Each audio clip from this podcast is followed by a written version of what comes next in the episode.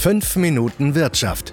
Der Wochenkommentar der Hamburg Commercial Bank zu ökonomischen Trends und Entwicklungen. Spannung auf dem G20-Gipfel im japanischen Osaka. Werden die Handelsgespräche zwischen den USA und China wieder aufgenommen? Von einem Durchbruch ist bei den Verhandlungen aber nicht auszugehen. Herzlich willkommen zu einer neuen Ausgabe von 5 Minuten Wirtschaft Heute mit Sintje Boje.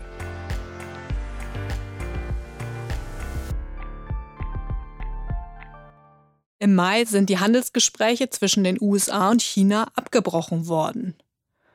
Die USA hatte damals als Grund für das Scheitern der Gespräche angegeben, dass China in letzter Minute von bereits getätigten Zugeständnissen abgerückt sei. Doch die Forderungen der USA waren wohl zu weitreichend und die Chinesen haben sich in ihren Souveränitätsrechten verletzt gesehen. Seither liegt der Handelskonflikt auf Eis und bedroht die globale Konjunkturentwicklung. Neue Zollrunden führen zu einem steigenden Protektionismusniveau, bremsen das Wachstum und belasten die Kaufkraft der Konsumenten. Für den G20-Gipfel, der vom 28. bis zum 29. Juni im japanischen Osaka stattfindet, hat die US-Administration schon länger auf eine Wiederaufnahme der Handelsgespräche gedrängt. Den Äußerungen von beiden Seiten ist jetzt zu entnehmen, dass es tatsächlich dazu kommen könnte.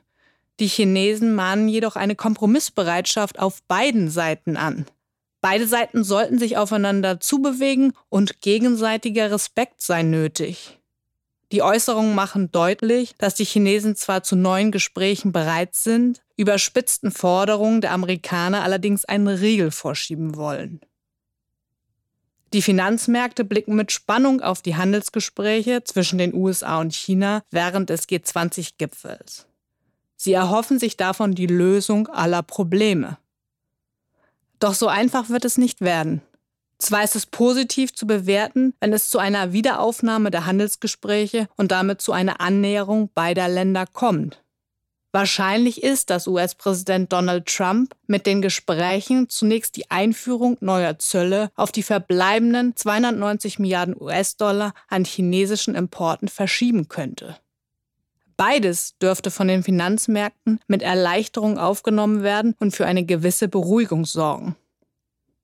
Das ändert jedoch nichts daran, dass ein wirklicher Durchbruch bei den Verhandlungen und damit eine Lösung des Handelsstreites kaum in Reichweite ist. Dafür liegen die Positionen beider Länder zu weit auseinander. An den Finanzmärkten wird man sich darauf einstellen müssen, dass der Handelskonflikt auf Sicht der nächsten Monate ein wesentlicher Risikofaktor bleibt. Kleinere Fortschritte sind bei den Verhandlungen möglich. So könnte es beispielsweise sein, dass man Maßnahmen vereinbaren kann, um den hohen Handelsbilanzüberschuss Chinas gegenüber den USA abzubauen. Doch auf die weiterreichenden Forderungen der Amerikaner werden die Chinesen wohl nicht eingehen wollen und lieber weitere Zollrunden in Kauf nehmen.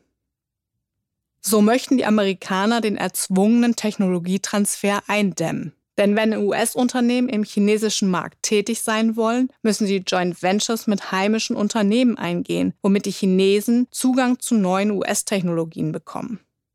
Das Thema Technologieführerschaft ist ein zentrales Anliegen der US-Administration.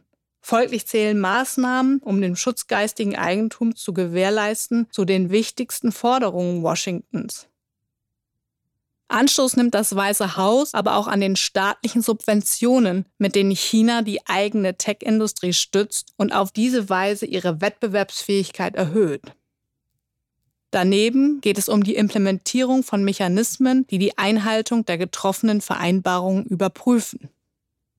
Im Bereich des Schutzes von Technologien sind allenfalls kleine Kompromisse möglich. Denn China wird sich nicht allzu sehr in seine Industriepolitik reinreden lassen wollen. Die Frage ist, ob Trump irgendwann bei seinen Forderungen zurückrudert, weil die Finanzmärkte zu stark auf den Handelskonflikt reagieren und oder die Konjunktur in den USA deutlich einbricht und seine Wiederwahl im November 2020 dadurch gefährdet ist. Wenn nicht, könnte der Streit längerfristig in einen umfassenden Handelskrieg um eine strategische Schwächung des jeweils anderen münden. Das war 5 Minuten Wirtschaft. Der Wochenkommentar der Hamburg Commercial Bank mit Sintje Boje.